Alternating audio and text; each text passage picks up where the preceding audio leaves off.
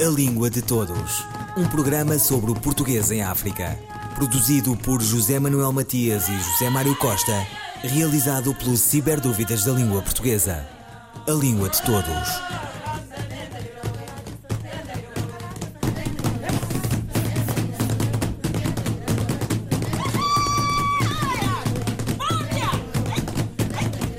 Académico português Malaca Casteleiro, da Academia das Ciências de Lisboa, foi com Ivanildo Bechara, do Brasil, um dos homenageados na primeira reunião ordinária do Conselho da Ortografia da Língua Portuguesa, realizada na Casa Pernambuco, no Porto. Professor Malaca Casteleiro. Bem, o meu estado de alma é de inteira aprovação desta magnífica iniciativa porque, como sabe, o acordo ortográfico tem tido várias críticas e várias tentativas de modificação unilateral, quer de Portugal, quer de outros países.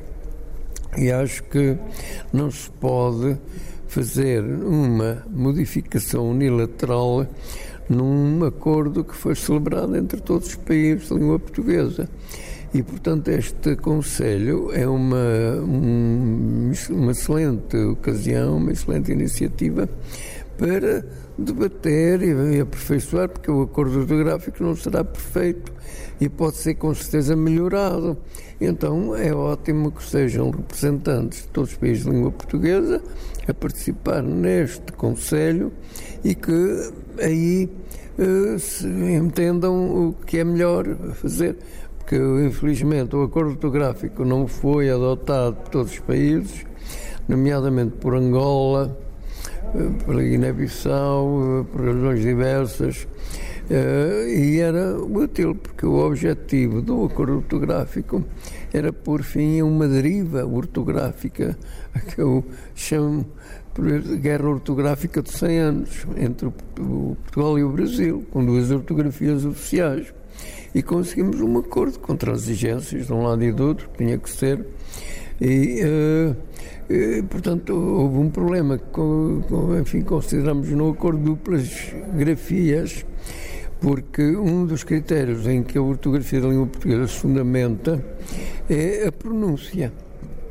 E, portanto, com diferenças enormes de pronúncia entre, mesmo na norma culta, já não falo da, da, das variações eh, populares entre o Brasil e Portugal é facto, dizemos nós, fato, dizem eles.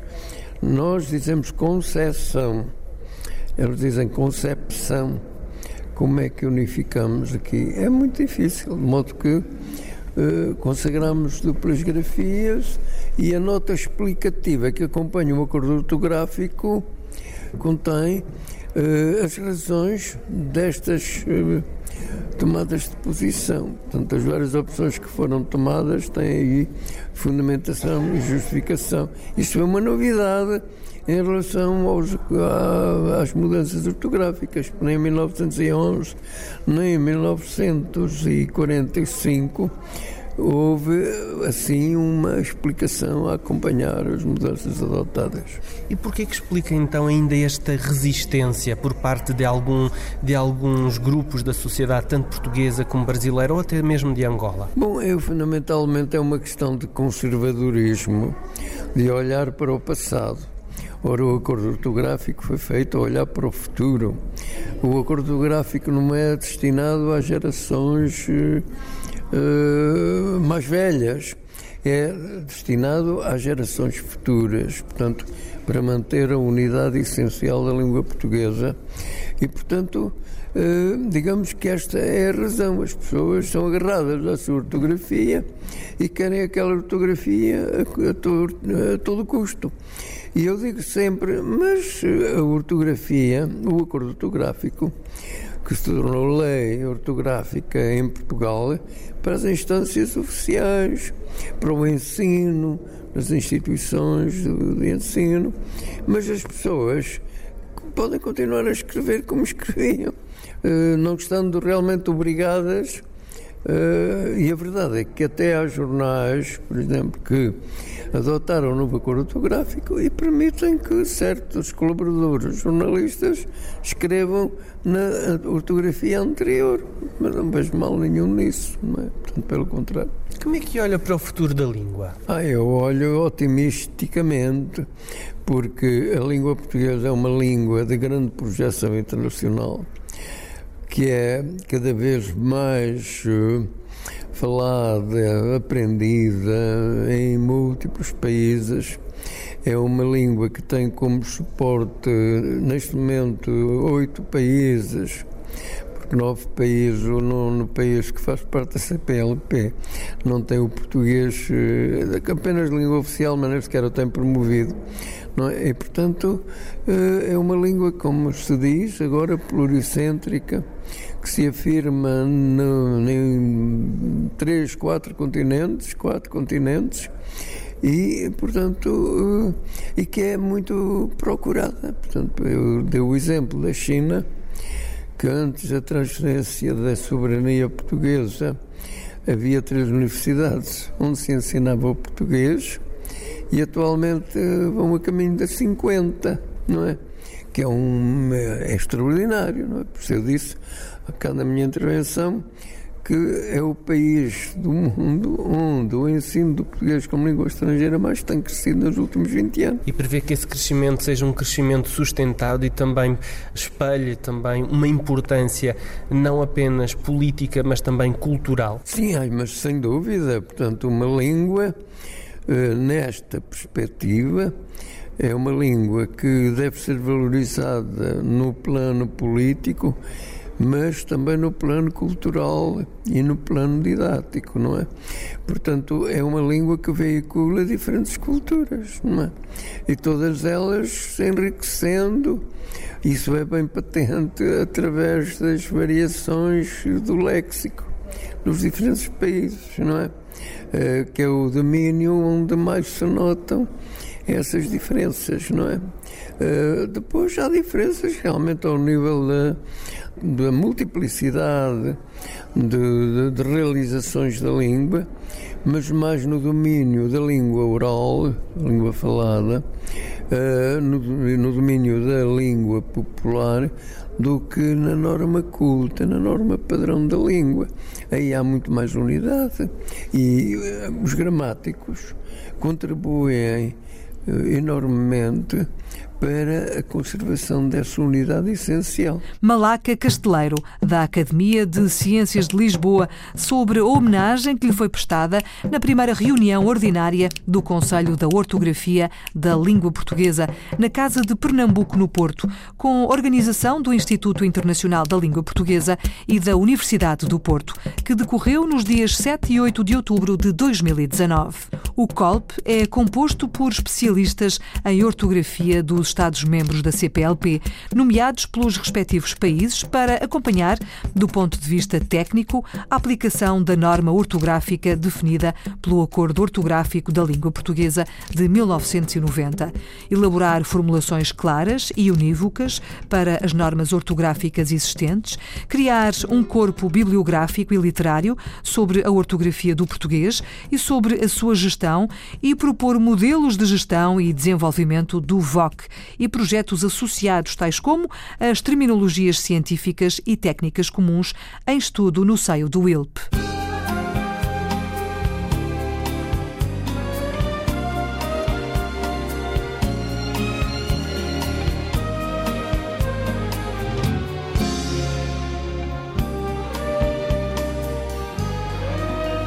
Velho, vergado sem folhas sem frutos, sem flores, sem vida final. Eu que te vi, florido e viçoso, com frutos tão doces que não tinha igual.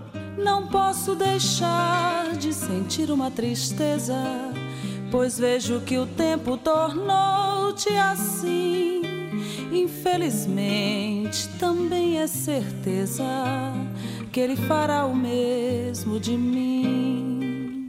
Já tenho no rosto sinais de velhice, pois da meninice não tenho tenho mais traços. Começo a vergar como tu, cajueiro.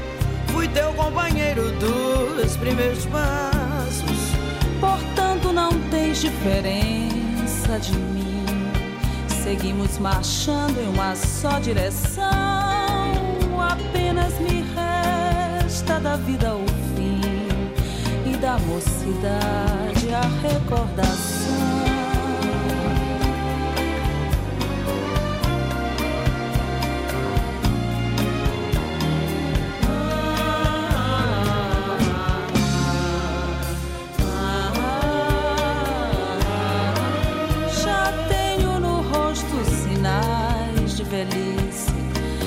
Da meninice não tenho mais traços. Começo a vergar como tu, cajueiro. Fui teu companheiro dos primeiros passos. Portanto, não tens diferença de mim. Seguimos marchando em uma só direção. Apenas me resta da vida o fim e da mocidade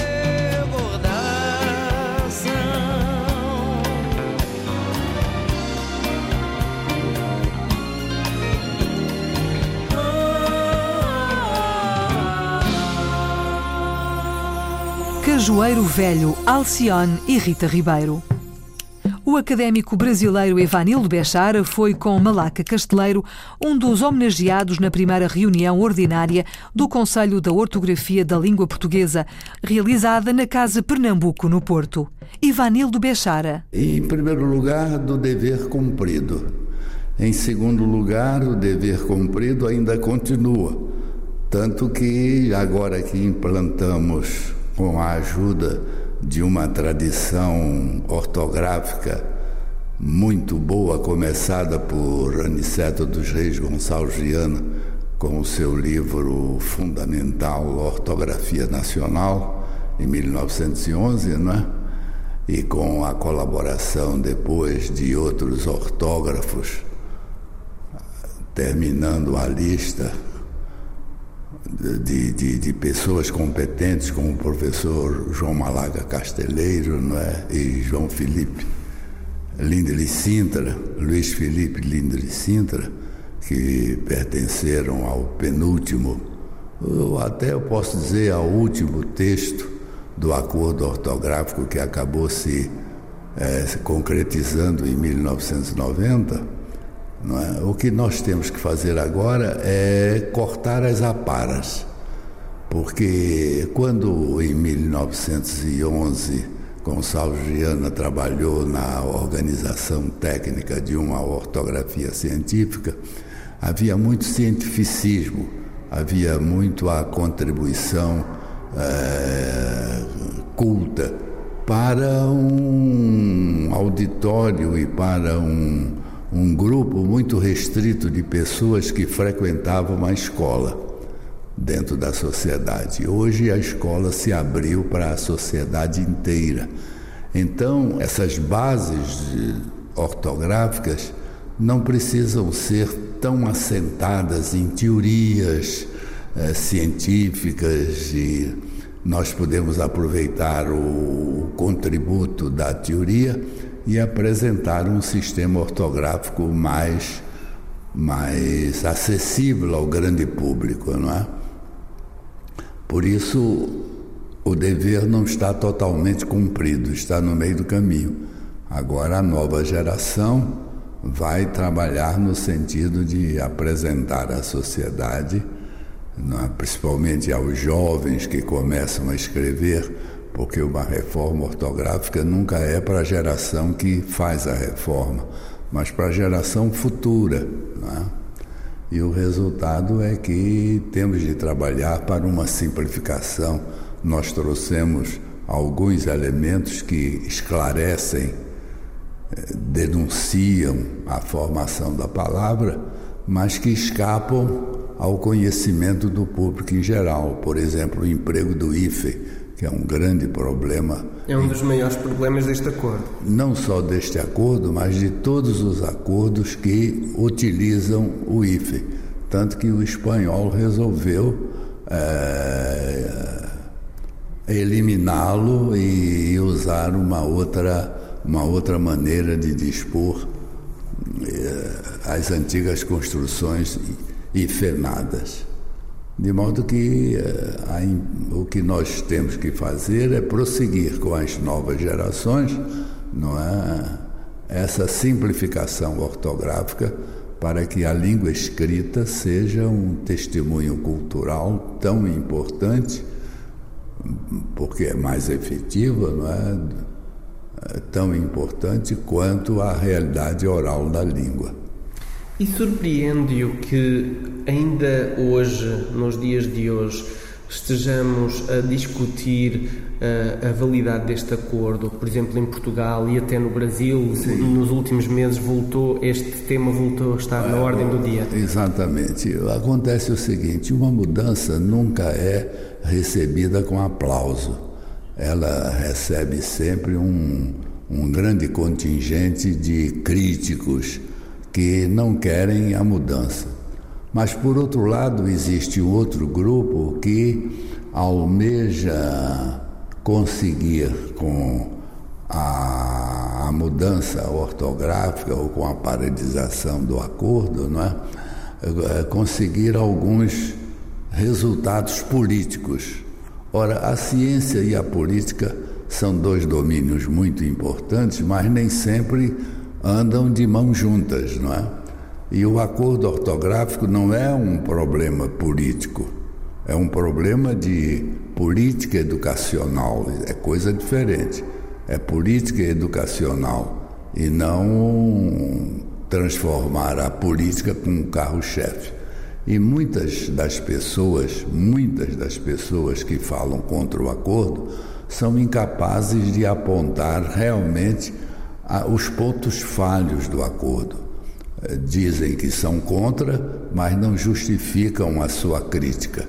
E quando nós apresentamos as razões pelas quais o acordo ortográfico se apresenta dessa maneira, eles fecham os ouvidos e os olhos, porque o problema deles não é a justificativa científica, mas é apenas um, dizer, um propósito político contra. Eu sou contra e acabou. E porquê que acha que isso acontece? Há uma houve uma falta de uh, comunicação uh, ao transmitir uh, o real texto do acordo? Não, não. Foi o, o, problema de que a maioria dos críticos do acordo não o leram. E se o leram, não entenderam. Por exemplo, inicialmente se dizia que este acordo era nada mais, nada menos do que um processo de neocolonização do Brasil sobre Portugal. Ora, isso não está no propósito nem de Portugal nem do Brasil, não é? Em segundo lugar, que o, o, o, o novo acordo, não é? Se aproxima muito mais da realidade ortográfica, do uso ortográfico brasileiro do que do português. Olha, quem diz isso não fez a comparação dos dois sistemas, porque o Brasil teve que abrir mão de muito mais, é, de, de muitos mais princípios, de muito mais princípios ortográficos, entre seis ou oito mudanças no seu sistema ortográfico, o brasileiro, não é, do que Portugal. Evanildo Bechara, da Academia Brasileira de Letras, sobre a homenagem que lhe foi prestada na primeira reunião ordinária do Conselho da Ortografia da Língua Portuguesa, na Casa de Pernambuco, no Porto, com a organização do Instituto Internacional da Língua Portuguesa e da Universidade do Porto, que decorreu nos dias 7 e 8 de outubro de 2019. Um, dois, três, e... Ah, se já perdemos a noção da hora, se juntos já jogamos tudo fora, me conta agora como hei de partir. Se ao te conhecer dei para sonhar, fiz tantos desvarios, rompi com o mundo, queimei meus navios, me diz para onde é que ainda posso ir? Se nós, nas travessuras das noites eternas, já confundimos tanto as nossas pernas, diz com que pernas eu devo seguir. se entornaste a nossa sorte pelo chão, se na bagunça do teu coração o meu sangue errou de veia e se perdeu. Como se na desordem do armário embutido o meu paletó enlaça o teu vestido e o meu sapato ainda pisa no teu. Como se nos amamos feito dois pagãos, teus seios ainda estão nas minhas mãos, me explica com que cara eu vou sair. Não, acho que estás se fazendo de tonta. Te dei meus olhos para tomares conta. Agora conta como hei de partir. Chico Buarque de Holanda é o último galardoado com o Prémio Camões, a quem todos tratam por Chico. E ele não se ofende. Está agora a ver passar a mais trágica e pantomineira, e grotesca, e ignorante, e perigosa banda, aquela que a mediocracia elegeu no seu país, o Brasil. É cidadão pleno, poeta, escritor, compositor e intérprete. Argumentista também. Nunca pensou que a ópera do malandro fosse a que está hoje em Brasília vem da linhagem do Jobim, Vinícius, João Gilberto, outros, aqueles de que o capitão não gosta, nem os filhos, e que o cafajeste presidente não quer assinar. Sim, o que é um acordo entre Portugal e o país capturado, a homologação do prémio que tem como patrono Luís Vaz de Camões. A obra do Chico é um marco único na música popular brasileira, com a poesia sempre a comandar. Lisboa, cidade onde Camões frequentou o mal cozinhado, vai recebê-lo. Podia ser na ilha de Moçambique. Um dia também haverá lá um festival internacional de poesia e é um vaticínio. Ouviram Língua de Todos, as despedidas de Filomena Crespo, João Carrasco, José Manuel Matias, José Mário Costa, Luís Carlos Patraquim, Miguel Roque Dias e Miguel Vanderkellen. A Língua de Todos, um programa sobre o português em África, produzido por José Manuel Matias e José Mário Costa, realizado pelo Ciberdúvidas da Língua Portuguesa. A Língua de Todos.